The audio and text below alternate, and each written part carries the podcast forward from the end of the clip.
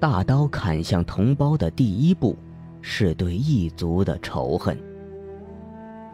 美国拉斯维加斯枪击案，五十九人遇难，数百人受伤。当死者家属陷入巨大的悲痛之时，大洋彼岸的中国，却有一种熟悉论调在各大论坛浮现。有人拍手称快，有人冷嘲热讽。还有人说这是咎由自取。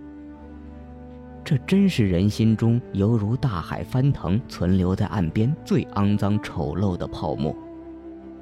不知从什么时候开始，很多人的心中都充满着这种对异族刻骨的仇恨。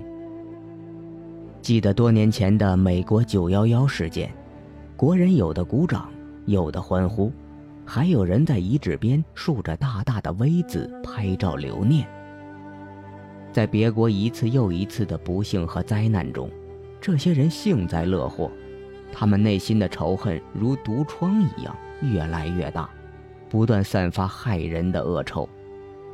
这种基于国别和民族的同仇敌忾的人，总有一天也会将仇恨对准同胞。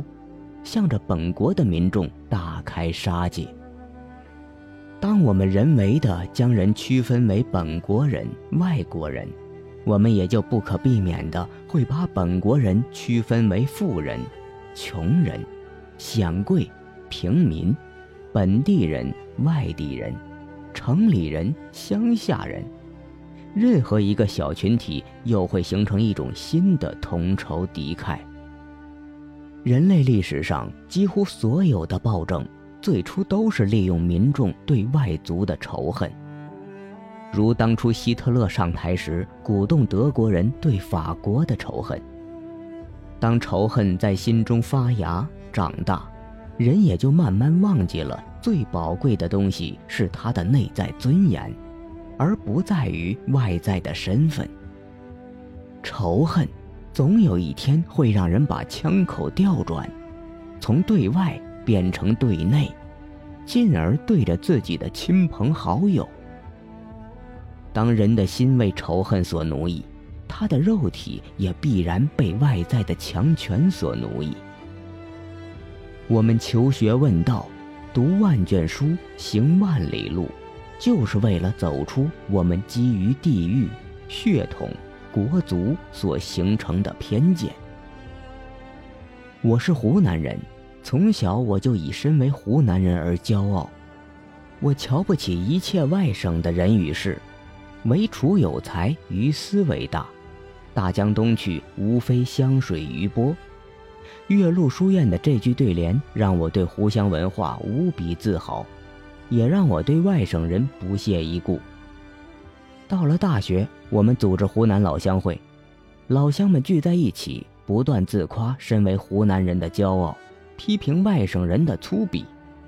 直到有一天，老乡会居然没有叫我，我非常失落。后来才知道，原来他们开的是长沙老乡会，我不是长沙人，所以没有资格参加。但是，一位长沙的同学居然也没有收到邀请。我感到非常奇怪，后来他郁闷地告诉我，他们开的是长沙市老乡会，我是长沙县的，所以没有资格。这一刻，我才知道我的偏见有多么的可笑和愚蠢。人之尊严是天赋而神圣的，无论国族、性别、贫富、贵贱。我们每个人的最大公约数在于，我们是单纯的人，这是我们放下仇恨的根源，也是我们彼此相爱的起点。有一天，我们也要携手共同走向终点。人的尊严并不来源于国家、民族、文化和权力的授予，相反，一个国家、民族、文化和权力的伟大。却来源于对每个个体尊严的尊重。这个世界并不美好，真正美好的是我们用无畏的爱心去温暖人们心中那仇恨的坚冰。当仇恨的坚冰化作爱的江河，便能冲刷这世间一切的邪恶。在美国拉斯维加斯枪击案这样一个特殊的时候，愿你我感同身受，让我们再次重温约翰多恩古旧的布道词：“不要问丧钟为谁而鸣。”没有人是自成一体、与世隔绝的孤岛，每一个人都是广袤大陆的一部分。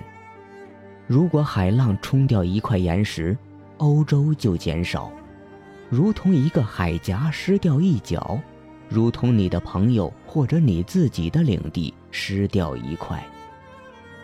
每个人的死亡都是我的哀伤，因为我是人类的一员。